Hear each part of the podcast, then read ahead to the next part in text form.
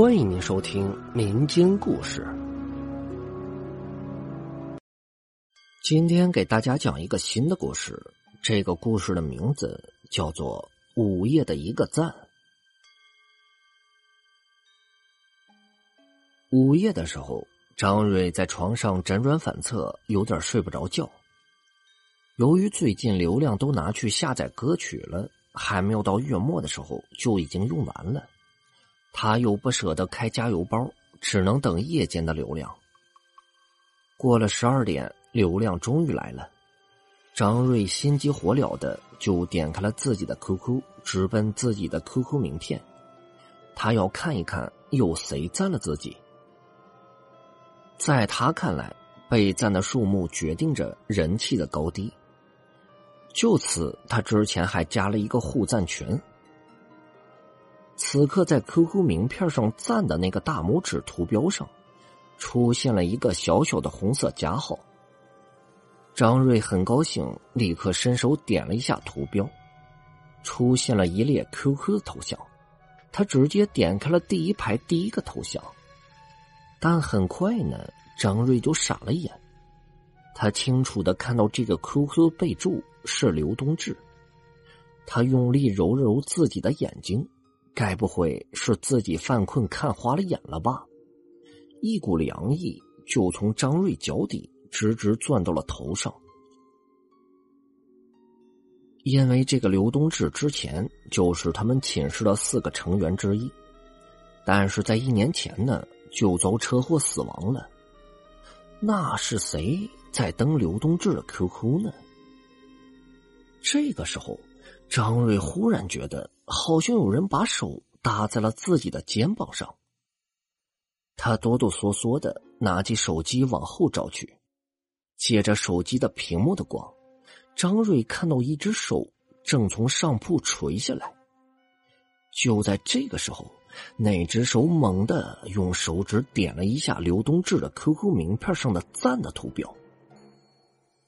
张瑞突然想到。之前睡在自己上铺的人就是刘东志啊！他打开手机的灯，这才发现那只手上布满了尸斑。灯一亮，那只手有如触电一般就缩了回去。张瑞条件反射的抬头向上铺看去，那只手已经钻进了墙壁不见了。张瑞也是吓得一身冷汗。赶紧叫醒了寝室里正在熟睡的袁刚和周大明。两人正睡得香甜，忽然被张瑞叫醒，感觉很是气愤。张瑞，你睡不着也别拉着我们陪你一起呀！张瑞把刚才的事告诉了他们，两个人起初并不相信。当张瑞拿出手机给他们看过后，两人才感到了恐惧。一定是刘东志找回来了，我们当初就不应该嘲笑他穷，处处和他对着干。周大明小声的说道，一张胖脸更是吓得苍白无比。你鬼故事看多了吧？你这么胆小，这应该是刘东志女朋友登的 QQ。至于那只手嘛，搞不好是张瑞的幻觉。现在我们都安心回去睡觉吧，完了。袁刚说完之后，便回到了自己的床上，转眼间就打起了呼噜来。周大明是个神经大条的人，见状也回到了自己的床铺上。张瑞摇了摇头，他缓缓舒了一口气，径直回到了自己的床铺上，顺手关了灯。张瑞拿起手机，发现自己已经回赞了刘东志了。这分明是刚才那只手做的，难不成还是自己的错觉？他赶紧点击了返回键，退出了刘东志 QQ 的名片。出乎意料的是，自己的 QQ 名片上的那个赞的图标又出现了一个小小红色加号。但这个加号呢，好像往右倾斜了一点变成了一个红色的叉号。在张瑞思考间，这个赞的图标转眼之间就变了样，从竖起大拇指这个手势换成了剪刀手的手势，而图标上那个红色的叉依然在。该不会是我手机中病毒了吧？张瑞不信邪的又用力按了一下，终于点开了这个图标。可刷新出来的头像依旧是刘东志的 QQ，也就是说，刘东志又给自己点了一个赞。张瑞的双手都在颤抖，他干脆将手机电池给拿掉，然后用被子紧紧裹住自己，强迫自己入睡。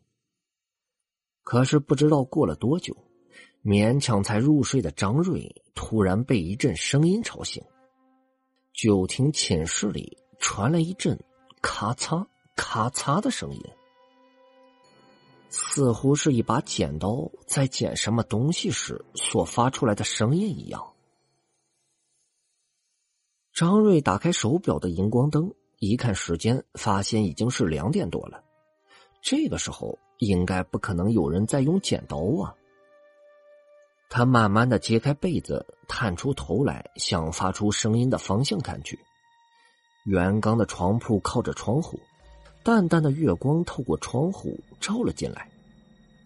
张瑞发现，在袁刚的床上还有一个人，这个人弓着腰，他的一只手放在袁刚的脖子上摸索着什么。该不会是周大明吧？这小子的胆子一向很小，一定是他感到害怕了，想和袁刚睡在一起。张瑞想到这儿的时候。就看了一眼周大明的床铺，他顿时呆住了，因为一抹月光正照在周大明胖乎乎的脸庞上，他正安静的躺在自己的床上熟睡着。也就是说，这个在袁刚床上的人并不是周大明，他们的寝室里又多了一个人，那这个人到底是谁呢？一阵剪刀剪东西的声音又传了出来，正是从袁刚床上传来的。张瑞深吸了一口气，当即掀开被子，从床上跳了下来，紧接着就打开了寝室的灯。寝室里顿时亮堂了起来。张瑞再次看向了袁刚的床铺，他差点被吓死，因为袁刚床上的那个人影根本就不是一个人。而是一个恶鬼。这个鬼一身的烂肉，腥臭味老远都能闻到。绿油油的液体从他的伤口里流出来。那颗头颅皮包着骨头，头发上并没有头发，头顶还插着几根布满锈迹的钢条，身上的衣服更是破破烂烂的，十分的凌乱。而且身上呢还有道道车辙烙印，在他身上，似乎是被汽车碾过一样。刚才张瑞看到他伸出右手在袁刚的脖子上搜索着什么，可是仔细一看呢，他那只干枯扭曲的右手只剩下食指和中指了，其余的三根变成了一个肉球。整个就看起来像一个剪刀手一样，剩余的两根手指宛如一把锋利的剪刀，一张一合，不断的在剪着袁刚的脖子，皮肉都被剪开了，一根根血管被剪断了，发出了咔嚓咔嚓的声音。袁刚的脖子已经被剪得三分之二了，殷红的血液早已染红了被子。袁刚已经死得很彻底了。呃，张瑞吓得大叫起来，慌忙中握住床前桌上的金属保温瓶，扔向了那个恶鬼。恶鬼转过头来，突然眼眶里的眼球死死盯着张瑞，干枯的嘴角竟然向上扬了一点，似乎是在冷笑，充满着诡异。恶鬼没有躲闪，金属保温瓶生硬的砸在了恶鬼的身上，顿时烂肉横飞，整个金属保温瓶紧紧的镶嵌在他的两根肋骨之间。